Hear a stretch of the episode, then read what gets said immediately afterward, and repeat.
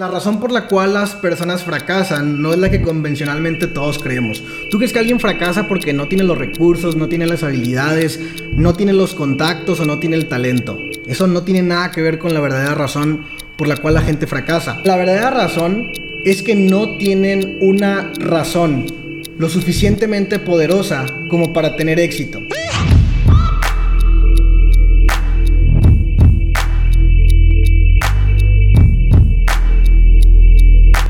Hola familia del 3%, hoy tenemos un podcast distinto, hoy estará buenísimo. Les pedí en Instagram que me hicieran preguntas acerca de dudas existenciales o problemas a los cuales ustedes estuvieran intentando encontrarles una solución y yo con el mayor de mis conocimientos y experiencia iba a tratar de ayudarlos. Entonces seleccionamos las mejores preguntas y a partir de este momento las vamos a empezar a responder. Así que vamos a darle, Dalia me va a estar haciendo las preguntas que tú las vas a poder escuchar y yo voy a estar respondiendo. ¿Cómo generar momentum? En mi opinión personal, generar momentum no es cuestión de algo que se pueda hacer de un día para otro. No es como que tú puedes tomar una decisión de que digas, ¿sabes qué? Déjame empezar a generar momentum en mi organización. Empezar a trabajar, si antes trabajabas 4 o 8 horas al día y ahora trabajas 24 horas por día, eso no inmediatamente va a generar el momentum.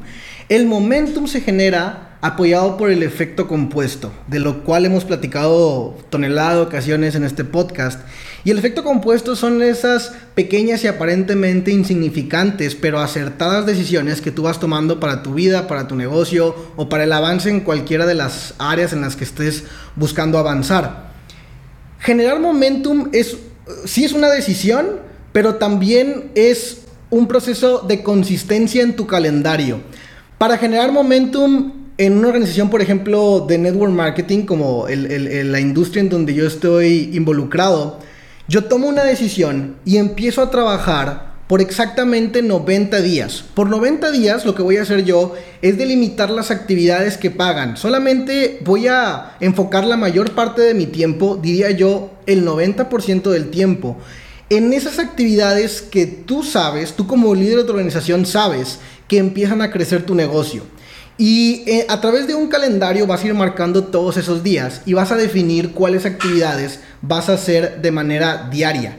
Hay actividades que puedes hacer una vez por semana, como ejemplo un entrenamiento. Hay actividades que puedes hacer cada tres días, como una reunión con tu equipo. Y hay actividades que tienes que hacer diario, por ejemplo, invitar a escuchar tu oportunidad y presentar esa misma oportunidad vas a seleccionar ese periodo de 90 días en el cual tú vas a decidir hacer, ejemplo, 10 prospecciones al día, 5 presentaciones al día y 2, 3 llamadas de cierre por día. En esa semana vas a seleccionar un entrenamiento fuera de serie y en cualquier, no sé, el viernes. Y también cualquier día de esa semana vas a seleccionar una junta de convivencia, por ejemplo, con tu equipo. Lo más importante es que respetes el diario. Lo más importante es que respetes esas actividades que te pagan y que aunque tú creas que si dijiste que 10 e hiciste 8 nada más, aunque tú creas que eso no es importante y aunque te queden 5 minutos del día, debes esforzarte y hacer lo que tengas que hacer para cumplir con la cuota diaria de actividad que en un principio estableciste que ibas a tener. Parece que no, pero las pequeñas acciones van sumando, van sumando, van sumando. Y después de esos 90 días sucede algo que nadie, ni siquiera tú mismo, viste venir. Durante esos 90 días, el negocio fue creciendo quizá a través de suma. Quizá no todos los días la gente se iba integrando, quizá no todos los días iba cerrando clientes y a lo mejor una vez cada tres días iba cerrando un cliente. Después la aceleración de conseguir clientes va aumentando. Porque a lo mejor después de la primera o la segunda semana, ahora sí es un cliente por día. Y después de la octava semana, ahora son tres clientes por día. Pero al final de esos 90 días, la organización no va a crecer en suma. La organización va a empezar a crecer en multiplicación. Decía uno de mis mentores, tú tienes que eh, hacer tanto tiempo consistente esas actividades que pagan para que al final de esos 90 días tu organización empiece a crecer en bloques. ¿Por qué las personas fracasan? Decía mi mentor que la razón por la cual las personas fracasan no es la que convencionalmente todos creemos. ¿Tú crees que alguien fracasa porque no tiene los recursos, no tiene las habilidades, no tiene los contactos o no tiene el talento? Eso no tiene nada que ver con la verdadera razón por la cual la gente fracasa. Él me decía que la verdadera razón es que no tienen una razón lo suficientemente poderosa como para tener éxito. Y en Piense a ser rico, justamente eh, hay una lista de las 31 principales causas de fracaso en el mundo. Ojo, estas son causas por las que una persona como tú, o como un presidente de un país, o como Cristiano Ronaldo, o como cualquier persona en la vida, pudieran llegar a fracasar. Y en el punto número 2, o sea, a ese nivel de importancia, viene escrito la falta definida de un propósito poderoso. La razón por la cual la gente fracasa es una de dos o no saben específicamente qué es lo que quieren o no saben específicamente qué es lo que no quieren. Si tú no quieres ser de los que fracasa, debes de definir cualquiera de las dos cosas. Recuerdo cuando yo empecé a emprender, yo no sabía específicamente qué era lo que quería. De verdad, yo no me podía imaginar subiéndome, ejemplo, a un Lamborghini o viajando por el mundo, porque mi contexto era tan pobre que esas imágenes y esos sueños estaban bastante alejados de mi realidad. Pero ¿sabes lo que me funcionó para ponerme a construir, ponerme a trabajar y empezar a avanzar ciertos escalones hasta llegar a convertirme en lo que ahora soy?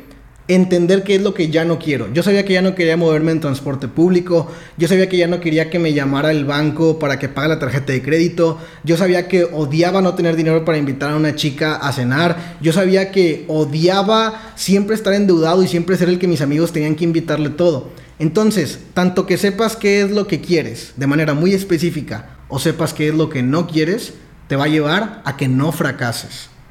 ¿Cómo subir mi termostato financiero? Mira, no sé si yo soy la persona adecuada para responder a esa pregunta, porque honestamente yo vivo muy por debajo de mis medios, o sea, el dinero que gano de verdad es a, a mi estilo de vida es imposible que yo me lo esté gastando y me lo esté acabando. No tengo un estilo de vida muy ostentoso y no tengo un estilo de vida donde yo esté gastando mucho, de verdad. Me queda muchísima parte de mi ingreso que utilizo para ahorrar y para invertir. Pero ciertamente sí lo logré, porque hace dos años exactamente yo ganaba 500 dólares mensuales, ahora 50 mil dólares mensuales. Eso es un aumento de 100 veces el ingreso en un periodo de, dos años. O sea, obviamente sí aumenté mi termostato financiero. Te voy a decir qué es lo que yo hice, que no significa que te va a funcionar a ti, pero eso fue lo que me funcionó a mí. Mucha gente dice que tienes que empezar a comprar cosas más caras cuando vas ganando más dinero para que impulses a tu mente a que ahora tu estilo de vida es más caro, más ostentoso, cosas de mayor calidad o cosas de mayor lujo. Y eso le va a empezar a dar las órdenes correctas a tu cerebro para que siga trabajando y siga construyendo y el ingreso lo mantengas o lo subas. Teoría con la que estoy completamente correcto. Pero yo la, la torcí un poquito y no empecé a comprarme lujos, o sea, como en gran cantidad, no empecé a comprarme otros coches ni nada por el estilo. Lo que yo hice fue sí empezar a subir mi gasto mensual, pero no directamente en la parte de mi estilo de vida, sino en lo que yo invertía en mi negocio. Para, para resumírtelo, creo que la manera correcta en que vas a aumentar tu termostato financiero es empezando a subir paulatinamente y de poco en poco los gastos de tu negocio para que le digas a tu cerebro que no hay manera posible en que el siguiente mes ganes menos de lo que ya estás acostumbrado a ganar. ¿El desapego de lo material ayuda a que tu mentalidad crezca? Sí y no. O sea, sí soy fiel creyente de que de tiempo en tiempo necesitas esas pequeñas recompensas, esos pequeños eh, juguetes como comúnmente los conocen, e, esa cosa material porque realmente eso inyecta dopamina a tu cerebro. Como lo dije en la, en la respuesta pasada, yo no estoy diseñado ni constituido de esa manera, pero entiendo que hay personas que sí y no lo juzgo. El tema de lo material es que lo material realmente lo que trae es paz y tranquilidad a tu vida. Por ejemplo, tú no puedes tener una buena mentalidad, no puedes considerarte un gran trabajador o no puedes considerarte una persona de valores, que no miente, que no daña, que no trata de perjudicar a los demás, cuando dentro de ti y en tu casa y con tu familia estás pasando una tormenta terrible. La gente, no, los estoy eh, protegiendo y excusando, Pero normalmente, ¿por qué roba la gente o por qué comete crímenes? Pues roban para poder llevar de comer a su casa porque sus hijos tienen una semana sin comer. Entonces creo que lo material sí es importante y creo que es importante que vayas aumentando tu ingreso y que vayas de poco en poco elevando la calidad de tu estilo de vida o la calidad de estilo de vida de tu familia para que eso de manera muy indirecta vaya trayendo paz mental dentro de tu cabeza, vaya trayendo tranquilidad. Yo recuerdo que o sea, hoy quiero impactar, hoy quiero inspirar, hoy quiero dar conferencias para miles de personas y ayudarlos a que cambien su vida. Pero te digo, ¿qué es lo que estaba pensando hace tres años? Estaba pensando en que no había comido, estaba pensando en que tenía mucha hambre, en que solamente me había comido la torta de jamón y, realmente, o sea, no es, o sea, mi deseo siempre ha sido impactar, pero no era mi prioridad. Mi prioridad era tener dinero para comer el día de mañana. Entonces, debes tomar la responsabilidad de no solamente ir creciendo tu mentalidad, sino también ir creciendo tu ingreso para que vayas cubriendo, como dice Maslow, esas necesidades básicas. Cuando las necesidades básicas empiezan a cubrirse, ya no se trata de dinero, ahora se trata de propósito. ¿Qué hago cuando la gente que es importante para mí me dice que no voy a poder? Son dos cosas en realidad. La número uno es madurez. Debes de, de, ser más maduro o madura de lo que eres el día de hoy. Te voy a explicar. Y además de todo, también tienes que tomar responsabilidad. Mira, si tú acabas de, por ejemplo, emprender o iniciar un proyecto que muy poca gente entiende, pero hay una pequeña parte de tu corazón o de tu cerebro que dice que aquí sí es, hay un pequeño, como dicen uno de mis mentores, un pequeño hueso del emprendedor que está vibrando y no para de vibrar, dándote la corazonada de que este es el lugar correcto, definitivamente no deberías escuchar esas opiniones, aún así sean de personas que quieres mucho. Lo que más me dolía a mí era llegar a mi casa después de haberme partido la madre a través de estar eh, creciendo y, tratando de construir mi imperio y que en mi casa la persona o las personas por las cuales yo quería tener éxito y yo quería hacerme rico y yo quería crecer y proteger eran mi familia y eran los primeros que no me entendían. Mi madre era la primera persona que criticaba, era la primera persona que rechazaba, era la primera persona que me juzgaba. Y entonces por eso digo que tienes que ser muy madura o muy maduro. Creo que la madurez es aceptar una disculpa o aceptar un perdón que nadie te está ofreciendo. Y yo perdonaba a mi madre dentro de mi cabeza, decía, decía bueno, de, de verdad, pues mi madre ya está grande, cuando ella tenía veintitantos, no había oportunidades para ganar dinero por internet. Entonces es obvio que para ella no funciona, o es una estafa, o me están engañando, o estoy perdiendo mi tiempo, simple y sencillamente porque tus padres están acostumbrados a un modelo económico totalmente distinto. Tú y yo ahora entendemos que ese modelo económico ya no existe y que las maneras de hacer dinero cambiaron de manera dramática y que definitivamente estamos, o emprender es el camino correcto y Tú ya no tenemos una sola duda de eso. Pero ellos no lo entienden, porque ellos no son conscientes, porque, porque su etapa económicamente activa inició hace algunas décadas atrás. Entonces tienes que ser maduro para entender eso, tienes que ser maduro para entender que no te van a entender y segundo, que creo que es lo más importante de todo, tomar la responsabilidad. Aunque no te entiendan, tienes que seguir trabajando. Si tú renuncias o, te rindes porque dices, no, pues es que mi familia quiere que me rinda, es que mi familia no me apoya, es que ya no quieren que siga y, me pidieron que renunciara y me pidieron que me saliera, por eso es que lo estoy haciendo, para mí eres un irresponsable. Esa es la realidad. Porque ellos te están diciendo que hagas algo de lo cual no tienen conciencia, pero tú sí la tienes. Tú sabes que si te va bien en tu emprendimiento, les cambias la vida. Tú sabes que si te va bien en tu emprendimiento y empiezas a ganar mucho dinero, les compras seguros de gastos médicos. Sabes que si te va bien, los llevas a viajar por el mundo. Tú sabes eso. Ellos no. Entonces sé muy maduro y toma la responsabilidad. No los escuches, no porque no los quieras, sino porque tienes que entender que ellos no tienen los resultados que al final del día tú estás buscando. La, finalmente, la opinión y el juicio de las personas que más quieres y están más cerca de ti y son más apegadas a ti, está completamente sobrevalorada cuando ellos no se dedican y no tienen un área de resultados en la misma área en la que tú sí la quieres tener. ¿Por qué la gente le teme al éxito y a vivir la vida de sus sueños?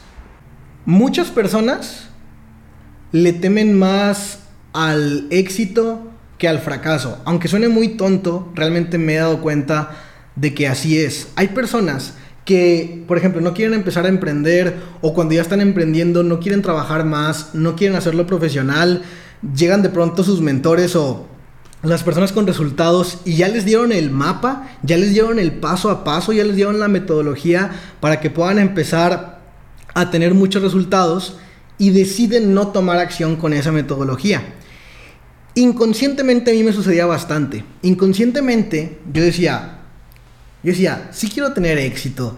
Yo decía, sí quiero ganar dinero. Sí quiero tener un equipo muy grande de personas. Sí quiero hacer giras en todas las ciudades en donde tenga equipo. Eh, sí quiero subirme a aviones todos los días, vivir de hotel en hotel. Sí quiero. O sea, yo lo decía de dientes para afuera. Pero dentro de mi cabeza yo decía, ¿y luego cómo le voy a hacer si gano dinero? ¿Luego cómo le voy a hacer con los impuestos? Y luego, y luego mis amigos me van a pedir prestado. Y luego, ¿cómo le voy a hacer para que no me roben? Y luego, cuando ande de viaje en viaje, ¿cómo le voy a hacer para descansar? ¿Y cómo le voy a hacer para comer bien? ¿Y cómo le voy a hacer para hacer ejercicio? Entonces, realmente, o sea, muy inconscientemente, muchas personas le temen a su mejor yo. Tú le temes a tu mejor tú. Mi consejo es, o bueno, lo que yo hice es realmente suprimí el pensamiento, o sea, no me puse a pensar en ello. Solamente empecé a construir, a construir, a construir, a construir, a construir. Por eso en, un periodo de dos años di un salto cuántico en, en mis ingresos. Porque es mucho más fácil solucionar todas las preguntas y dudas existenciales que van pasando por tu cabeza de qué vas a hacer cuando ya tengas éxito desde una posición en que ya lo tienes. ¿Cuál fue el libro que más te ha marcado en tu vida y por qué? Yo tengo un top 3, mis tres libros favoritos, y son mis favoritos por una única y sencilla razón, porque han sido funcionales para mí. Mi libro favorito se llama Piense y hágase rico. Ese libro lo he leído bastantitas veces y cada vez que lo leo aprendo algo nuevo. Las primeras veces que lo leía, lo leía desde la parte en que no tenía el resultado que quería. Y después lo leía desde la parte en que ya tenía el resultado pero quería seguirlo creciendo. Lo que me enseñó ese libro la primera vez que lo leí es tal cual el título lo dice, todo está en la parte de la mentalidad, literalmente. Tú puedes, el dinero no se gana, a, pesar de que esto suene como una contradicción, el dinero no se gana trabajando una jornada laboral intensa. Antes de que hagas eso, primero tienes que arreglar los cables, los paradigmas, las creencias, todo el mugrero que está dentro de tu mente que eh, ese murero te lo han programado desde que naciste hasta el día en que decidiste cambiar. Tienes que empezar a quitar eso, tienes que empezar a erradicar todo eso. Eso me enseñó Piensa y hágase rico. Libro 2, El efecto compuesto. Ese libro me enseñó a que yo no tenía que ser un rockstar, o más bien que no tenía que ser súper talentoso, que no tenía que ser súper habilidoso, porque a través de pequeñas y aparentemente insignificantes decisiones, tomadas momento a momento, acumuladas por un periodo largo de tiempo, yo podía lograr el éxito. El efecto compuesto me encanta porque modificó malos hábitos en mí y me ayudó a tener hábitos positivos. Mi tercer libro favorito se llama Las 21 leyes irrefutables del liderazgo. Liderazgo, me dice mi mentor, es una decisión, pero también es una carrera vitalicia. Casi inevitablemente, en cualquier área a la que te dediques y en la cual quieras sobresalir, vas a tener que desarrollar habilidades de liderazgo. Justamente mi mentor también me decía que uno es un número muy pequeño para la grandeza. Entonces no importa si no te dedicas a mi negocio, vas a tener que someterte a un proceso donde te vas a convertir en un mejor líder. Y ese libro tiene 21 leyes innegociables, como bien el título lo dice, irrefutables, que al mismo tiempo de hecho son, son leyes de estudio. No es como que lees una vez el libro y vas y lo, lo pones en un estante de la librería es un libro de estudio, es un libro que tienes que tener para consulta en tu carrera de liderazgo. ¿Qué pasaría si el otro 97% de las personas cambiara su mentalidad al 3%? De entrada creo que eso jamás va a suceder. Eso es una utopía. Pero no porque yo sea consciente de que jamás va a suceder quiere decir que lo voy a dejar de intentar o que juntos lo vamos a dejar de intentar. Siempre lo digo y lo dije en el video número uno, la primera vez que agarrando un celular pedorro y en una habitación, en un video súper casero, dije lo que estoy a punto de decir. Cuando tú decides saltar del 97 al 3%, solamente es la primera de una cadena de decisiones que tienes que seguir tomando. Ser 3% no es cosa de que diste un salto del, 3 del 97 al 3 y ya alarmé para toda la vida. Aquí quiero llegar con esto. Las personas que en este momento viven en el 97% son muchas. Hay personas que viven en el 97% de ingresos, por ejemplo, porque hacen, no sé, menos de 300 dólares al mes y están en un sistema económico terrible, por ejemplo. Pero yo también soy un 97% ganando 50 mil dólares por mes a ojos de una persona que hace 50 mil dólares cada hora. Aquí quiero llegar con esto. Ser 3%, repito, es una serie de decisiones que vas a ir tomando. Todo el tiempo tienes que decidir ser mejor. Todo el tiempo tienes que decidir ser mejor. Y nunca vas a ser un 3% completo en todas tus áreas. ¿Qué le dirías al Jorge del pasado? Cree más en ti. Un día vas a vencer al sistema.